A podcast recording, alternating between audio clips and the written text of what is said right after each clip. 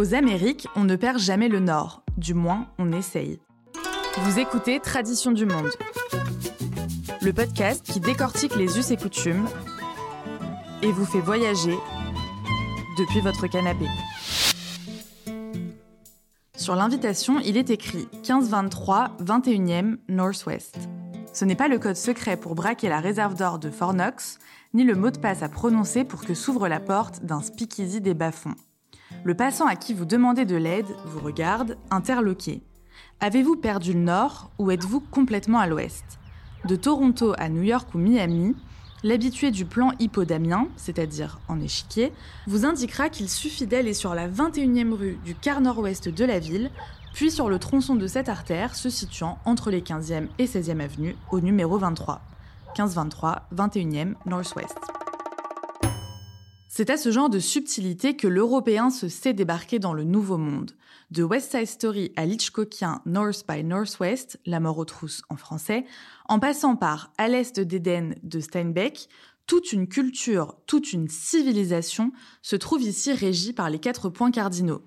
Même en dehors du quadrillage urbain, sur les rocades et les highways, les indications transforment le voyageur en une sorte de skipper pour qui le seul repère valable est de savoir que le soleil se lève à l'est et se couche à l'ouest.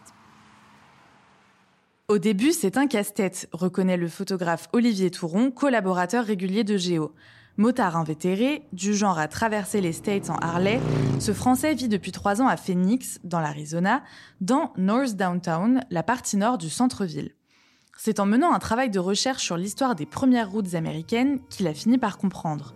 Cette façon de s'orienter raconte encore l'état d'esprit des pionniers, confrontés alors à une immensité vierge à domestiquer.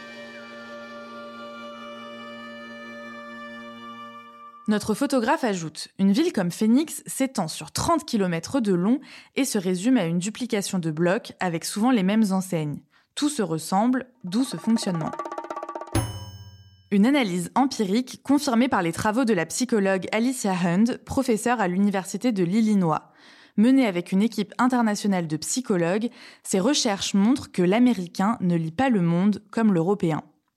Chez nous, ce sont d'abord les bâtiments iconiques, les églises, les mairies, etc., et les accidents du relief qui dictent les repères, ceux qui autorisent les rues alambiquées outre-Atlantique, dans la majorité des cas, le cadastre imposé par le Public Land Survey, méthode de division du foncier de façon géométrique, a au contraire fait ressembler le lieu de vie des habitants à un plan carré, logique et sans détour. Résultat, quand nous, nous disons tout droit, à gauche, à droite, ou juste après le rond-point, les Nord-Américains dégainent des West, East, North, South, comme si leur espace mental était encore une carte géographique. Même au XXIe siècle, à l'ère du GPS, nul ne peut prétendre à la conquête de l'Ouest sans une petite boussole dans la tête. Cet épisode est librement adapté d'un article écrit par Sébastien de Surmont et paru dans le magazine Géo.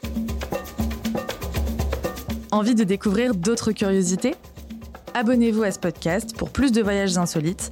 Si le podcast vous a plu, laissez-nous une note ou un commentaire. À très vite dans un nouvel épisode ou tout de suite sur géo.fr.